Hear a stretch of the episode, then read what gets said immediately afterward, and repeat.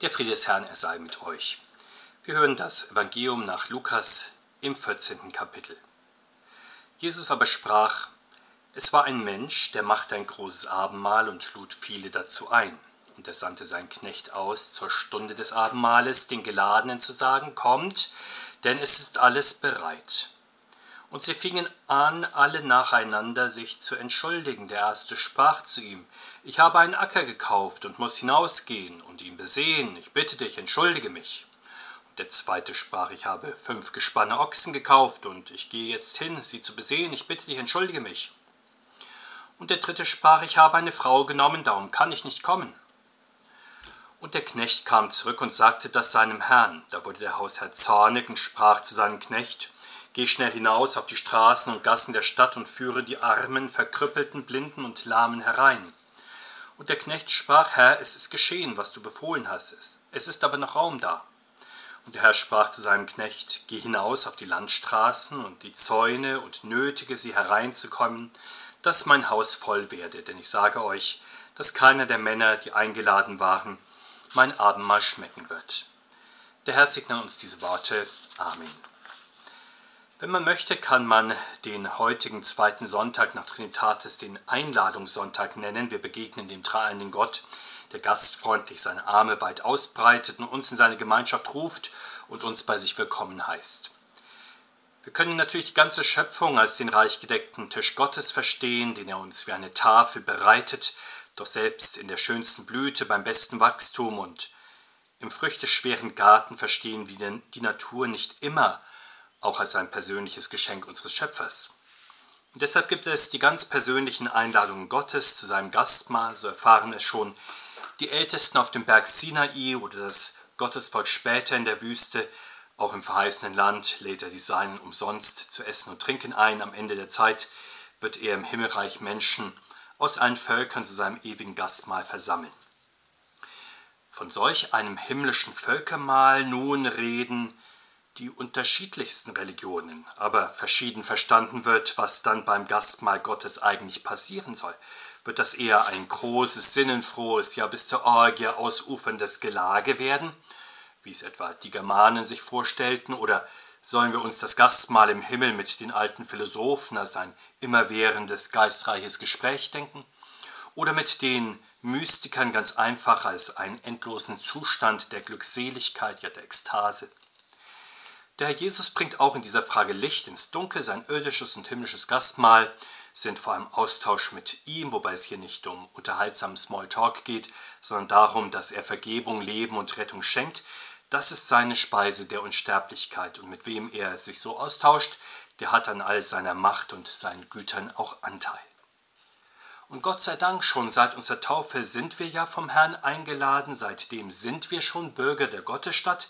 Wir gehören zu den ersten Anwärtern auf die Einladung des Herrn zum Fest. Es war ein Mensch, der machte ein großes Abendmahl und lud viele dazu ein. Sehen wir genauer nun auf die Diener des Herrn Jesus, durch die er die Einladung zustellt. Wer genau sind sie und was sollen sie tun? Das sind natürlich die berufenen Prediger des Wortes Gottes. Der Herr Jesus hat ihnen den Auftrag gegeben, geht hin in alle Welt, macht zu Jüngern alle Völker. In der Gemeinde hat er sie als Diener und Haushalter über seine Geheimnisse eingesetzt, damit sie als Botschafter des Herrn Christus den Menschen zurufen, lasst euch versöhnen mit Gott und damit jeder, der sie das Wort Gottes predigen hört, den Herrn Christus hört. Seine Diener wird der Herr auch in besonderer Weise zur Rechenschaft ziehen, ob sie mit dem Wort Gottes treu über die Seelen gewacht haben. Deshalb sollen die Prediger nicht ihre eigene Person in den Vordergrund schieben oder ihre persönlichen Ansichten und Meinungen oder durch gefällige menschliche Worte und beeindruckende Reden die Gemeinde verführen und dem eigenen irdischen Nutzen dienen. Soweit zu den Verkündigern, aber bei jeder Kommunikation gibt es bekanntlich zwei, den Sender und dann auch den Empfänger. Sehen wir also auf die Gemeinde. Sie soll auch ihrerseits das Wort der Predigt nicht in erster Linie für Menschenwort halten, und meinen, dass die Diener des Herrn Jesus als Ich AG vor allem in eigenem Namen sprechen, also das über Gott in die Welt mitteilen, was sie selbst erkannt oder erlebt haben oder für plausibel und opportun halten oder andere Menschen ihnen beigebracht haben. Die Botschaft, die sie zu verkündigen haben, ist das Wort des Herrn Jesus. Aber wie geht das eigentlich, das Gotteswort herauszufiltern und herauszuhören aus nur menschlichen Worten? Das beginnt damit, dass wir die Predigt nicht abhören auf die menschlichen Eigentümlichkeiten des Predigers, etwa wie seine Meinungen zu verschiedenen Themen sind, vom Fußball bis zur Politik etwa, sondern dass wir all das, sofern etwas davon aufleuchten sollte, eher ausblenden und ausschalten und uns ganz fokussieren auf das, was er uns vom dreieinigen Gott zu predigen hat. Wie genau aber erreicht uns die Ansprache und Einladung des Herrn? Sonntag für Sonntag hören wir ja, die Erinnerung kommt, denn es ist alles bereit. Es beginnt damit, dass der Sonntag anbricht, der für die meisten Menschen zu diesem Zweck arbeitsfrei gehalten ist. Dann läuten die Glocken zum Gottesdienst. Das ist ja das eingespielte und für alle konfirmierte Christen auch gut verständliche Signal, das uns sagt, ich bin vom Herrn Jesus nun zum Gottesdienst eingeladen. Dann hören wir zu Gottesdienstbeginn von einem beauftragten Diener des Herrn, dass wir diesen Gottesdienst feiern im Namen Gottes, des Vaters, des Sohnes und des Heiligen Geistes. Durch das Wort Gottes gewinnt der Herr Christus dann mehr und mehr lebendige Gestalt vor unserem inneren Auge und wir freuen uns der Gemeinschaft mit ihm. Und zu Beginn der Abendmahlsfeier dann hören wir den Ruf in die innige, in die leibliche Gemeinschaft mit ihm an seinem Tisch kommt. Es ist alles bereit. Sehen wir, wie der Herr die Einladung zu seinem Fest noch weiter austragen lässt. Er schickt seine Diener dann zu den Armen und den Kranken, den mühseligen und beladenen auf die Straßen und Gassen. Deshalb besuchen die Seelsorger die Kranken, die Alten und die Sterbenden teils in den Häusern, teils in den Heimen. Deshalb nehmen sie sich in besonderer Weise der Schwachen an, der Kinder in den Kindergärten und Schulen, aber auch derer, die Hilfe in Rat und Tat suchen. Daher warnen sie die Gefährdeten ermahnen die Irrenden, Deshalb trösten sie die Trauernden und bestatten die Gestorbenen, weil der Herr sie zu den mühseligen und den Beladenen sendet. Deshalb beten die Pfarrer auch für die Notleidenden in ihren jeweiligen Nöten und tragen sie mit ihrem Gebet im Namen Jesu vor den Vater im Himmel. Doch nicht genug damit, der Herr Jesus sendet seine Diener auch noch zu den ganz Fernen, die draußen vor den Toren stehen. Damit sind die Nichtchristen gemeint, die noch gar nichts von Jesus Christus gehört oder ihn noch nicht als ihren Herrn angenommen haben. Aber natürlich kann nicht jeder Pfarrer und Christ selbst in die Heidenmission gehen, aber man kann die Verkündigung des Evangeliums an anderen Orten ja mit seinen Möglichkeiten sehr gut unterstützen. Und diese Aufgabe bezeichnet der Herr Jesus besonders für Prediger des Wortes als sehr dringlich. Er sagt, dass die Diener der Kirche die Menschen draußen geradezu nötigen sollen, hereinzukommen. Selbstredend ist hier keine handgreifliche Form der Nötigung gemeint. Mit Worten sollen Prediger deutlich machen, dass es keine Alternative zu Jesus Christus gibt, etwa indem sie an der alten christlichen Gewissheit festhalten, dass es außerhalb der Kirche, also draußen vor der Tür, kein Heil gibt, sondern eben nur drinnen. Sehen wir weiter, wie die Eingeladenen reagieren. Jesus erzählt zunächst von drei Menschen, die sich entschuldigen lassen. Alle drei haben in ihren eigenen Augen Wichtigeres vor. Dem ersten gehen sein Besitz und dessen Mehrung über alles, der zweite steckt offenbar bis über die Ohren in Arbeit, sodass er selbst am Sonntag nicht rasten und ruhen will. Der dritte ist jung verheiratet, ihm steht der Sinn nach den Freuden des Lebens. So kommt es dreimal zu einer Absage der Form nach durchaus auch recht unterschiedlich. Der erste bemüht sich um eine einleuchtende, höfliche Entschuldigung, der zweite entschuldigt sich nur höflich, der dritte sagt ab, als verstünde sich das doch wirklich von selbst. Wir merken, die Wertigkeiten dieser drei Menschen haben sich verschoben. Sie wollen nicht in erster Linie Gast beim Herrn Jesus sein. Ihnen steht der Sinn sozusagen nach der Privatparty des Lebens. Und sicher Besitz, Arbeit, und Familie, das sind entscheidende Dinge im Leben. Sie wollen und sie sollen zu ihrem Recht kommen. Dafür gibt es auch Gott sei Dank ausreichend Zeit von Montag bis einschließlich Sonntag. Aber kann man da nicht wenigstens am Sonntag Raum für eine Stunde Gemeinschaft mit Gott freimachen? Kann es nicht auch an den Werktagen immer wieder eine kurze Zeit der Stille wenigstens geben, nicht nur Meditation oder Abschalten vor dem Handy oder dem Fernseher, sondern auch kleine Augenblicke der Gemeinschaft mit dem Herrn. Einmalig und ganz sogar einzigartig ist ja die Einladung Gottes, dass wir uns mit ihm austauschen dürfen. Wir dürfen im Gebet Lasten, Krankheiten, Verschuldungen, Ungereimtheiten abgeben. In seinem Wort und Sakrament dürfen wir dann Vergebung, Leben und Seligkeit von ihm empfangen. Und so lässt er uns vorlaufend schon einmal in der himmlischen Gemeinschaft sitzen. Mit Glaubensaugen sehen wir sie schon, auch wenn wir sie noch nicht mit allen Sinnen fühlen.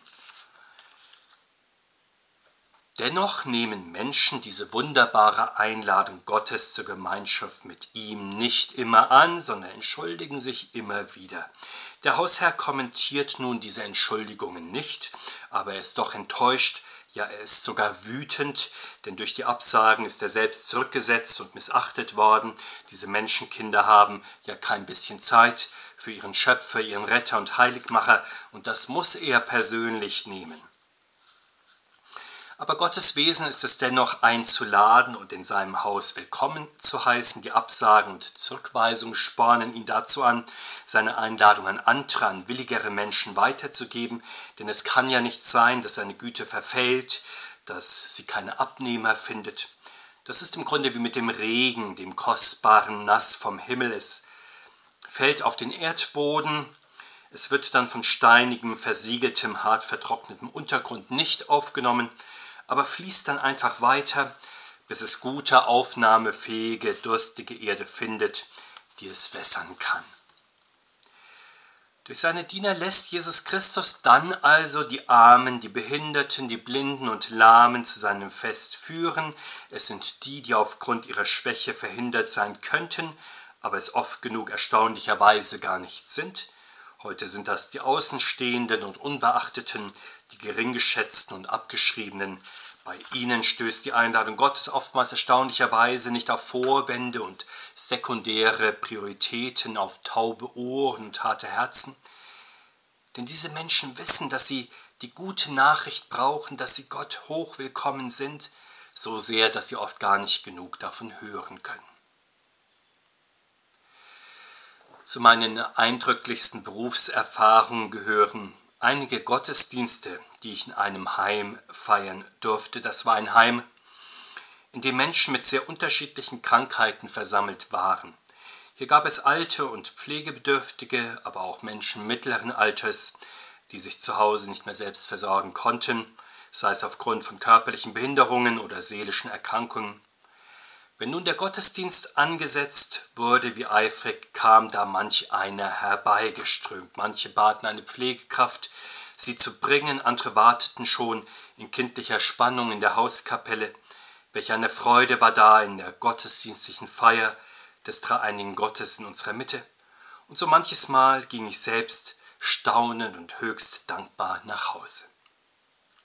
Und ähnlich geht es mir oft, wenn ich im Kindergarten etwa zur Andacht bin, welch eine Aufmerksamkeit und Freude über Gott bringen doch oft die Kleinen mit, die Schwachen und die Unmündigen unserer Gemeinde. Sie wissen das Fest des Herrn Jesus durchaus sehr zu schätzen. Und manchmal geht es auch der weiteren Gemeinde so, vor allem in den schwachen Momenten des Lebens, wenn wir Abschied nehmen müssen von einem lieben Menschen und darüber traurig, erschrocken, vielleicht sogar verzweifelt sind, aber in der Gegenwart des reinen Gottes, durch sein Wort und seinen Geist, werden wir dann immer wieder getröstet. Ja, wir schöpfen neuen Mut. Vielleicht gehen wir sogar mit dieser kostbaren Freude nach Hause, die uns erfüllt, die wir verstanden haben, dass wir der Herrlichkeit Gottes mehr und mehr entgegengehen dürfen. Doch noch immer ist Platz im Haus Gottes. Gott schickt seine Diener hinaus auf die Landstraße, zu denen draußen vor der Tür des Gotteshauses zu denen, die Jesus Christus noch nicht kennen, zu den Heiden. Damit beschreibt Jesus Christus den Gang seiner Boten bis an die Enden der Erde und er gibt seinen Dienern den Auftrag, die Menschen zu nötigen, hereinzukommen. Und wie viele haben sich Gott sei Dank bislang schon sehr gerne nötigen lassen, natürlich nicht gezwungen, sondern ganz und gar freiwillig, weil sie gemerkt haben, Gott will, dass allen Menschen geholfen werde. Er möchte, dass auch wir gerettet werden, dass auch wir, dass auch ich seiner Kirche angehöre, dass auch unser Volk zur Gemeinschaft der Christenheit gehört. Ja, durch Gottes Gnade vielleicht sogar aus einem der letzten Völker zu einem der ersten wird. Diese Möglichkeit deutet der Herr ja am Ende unserer Geschichte an, dass es bei der christlichen Olympiade durch die Heißgeschichte auf einmal Überraschungssiege von absoluten Außenseitern gibt, während haushohe und absolut gesetzte Favoriten abgeschlagen und höchst erstaunlich auf den letzten Plätzen landen. Es ist interessant zu sehen, dass im Lauf der Kirchengeschichte die Bemühungen Gottes immer dringlicher werden.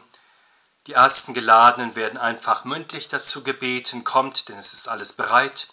Die Armen und Kranken werden fürsorglich herbeigeführt. Die Fernen und Fremden schließlich werden sogar gedrängt zu kommen. Wir merken, wie die Berufung Gottes im Lauf der Geschichte immer intensiver, immer zupackender wird. Und das nicht nur, weil die Kranken und Heiden natürlich mehr Fürsorge und mehr Hinwendung brauchen als die Starken und die Gesetzten. Die Berufung Gottes nimmt an Fahrt, sie nimmt an Geschwindigkeit auf, je mehr sie ihrem Ziel entgegenkommt. Zuerst sind es nur einige wenige vom alten Gottesvolk, die an den Tisch des Herrn eingeladen sind, dann kommen noch die Armen und die Geringgeschätzten dazu, dann sprengt das Wort Gottes die Grenzen der Völker und da strömen an allen Enden der Welt Menschen an den Tisch des Herrn, um sein Fest mit ihm zu feiern, und je bereiter die Menschen werden, der Einladung Gottes zu folgen, umso weiter drängt Gott, umso mehr Menschen führt er herbei, denn sein Haus soll ja voll werden, möglichst mit allen Menschen dieser Erde. Und in der Tat, wenn wir uns umsehen, wo das Christentum heute durch Gottes Gnade steht, so erkennen wir, durch die Einladung des Herrn breitet es sich nach wie vor schnell und immer schneller aus. Tausende von Menschen kommen auch in unseren Tagen neu zum Glauben und füllen das Haus Gottes mehr und mehr. Allerdings die Menge, die neu in die Kirche hineindrängt, sie stammt weniger aus Deutschland, Europa oder Nordamerika, sondern aus Asien, aus Afrika und Südamerika, während in den alten Kirchen mancher Abfall und Schwund zu beklagen ist. Es ist schön, es ist ermutigend, das Feuer zu sehen, das oft in den jungen Christen, Gemeinden und Kirchen brennt. Sie sind noch nicht so lange im Haus Gottes, aber mit so viel Bewegung und Freude dazugekommen und nun oftmals mit dabei. Sie halten uns auch einen Spiegel vor, an ihnen können wir sehen, woran wir Christen in den alten Kirchen oftmals kranken, dass wir uns bisweilen nur so mühsam in das Haus Gottes bringen lassen, manchmal sogar rundum absagen. Aber Gott sei Dank, es ist noch Zeit, noch hören wir den Ruf Gottes, wir sollen und wir können ihm folgen, auch immer mehr und mehr, immer intensiver und immer freudiger. Zu unserer Taufe sind wir das erste Mal in das Haus Gottes eingeladen worden und seitdem durften wir bei den unterschiedlichsten Anlässen merken, wie Gott uns durch sein Wort ruft, mit seinen Gaben reich beschenkt. Wir haben erfahren, wie er uns im Glauben geführt, gefestigt und erhalten hat. Und natürlich, es stimmt, manchmal haben wir dennoch keinen Platz für Gott in unserem Terminkalender oder unserem Kopf oder unserem Herzen oder unserem Handeln. Aber dann gibt es immer wieder die Zeiten, wo wir schwach und bedürftig sind und merken, wie gut tut es doch, wenn uns im Gottesdienst ein Diener Gottes zum Herrn hinführt, wenn wir dann von dem befreit werden, was uns bedrückt und als neue Menschen, reich von Gott begnadet und beschenkt, neu gefestigt und belebt, in unseren Alltag zurückkehren dürfen. Und schließlich kennen wir aus unserem Leben auch, Gott sei Dank, den großen Lauf vielleicht aus einer bestimmten Zeit in unserer Kindheit und Jugend, wo wir Feuer und Flamme für Jesus und den Glauben waren. Vielleicht ist es auch gegenwärtig so oder wird uns noch in der Zukunft geschenkt, dass Gott uns anspricht und eine geistliche Erfahrung sich an die nächste reiht, ein Wort Gottes nach dem anderen sich uns erschließt und in unser Leben hinein spricht. Wir können Gott dann antworten mit unserem Gebet und Gotteslob. An seinem Tisch erfahren wir, dass wir von ihm eingeladen sind, dass wir mit ihm eins sein dürfen Deswegen fürchten wir uns nicht, wir wenden uns mit ganzer Kraft den Aufgaben zu, die vor uns stehen. Wir freuen uns auf den Tag, an dem wir schauen dürfen, was wir glauben. Wir möchten mehr und mehr für alle Zeit mit Jesus Christus an seinem Tisch vereint sein.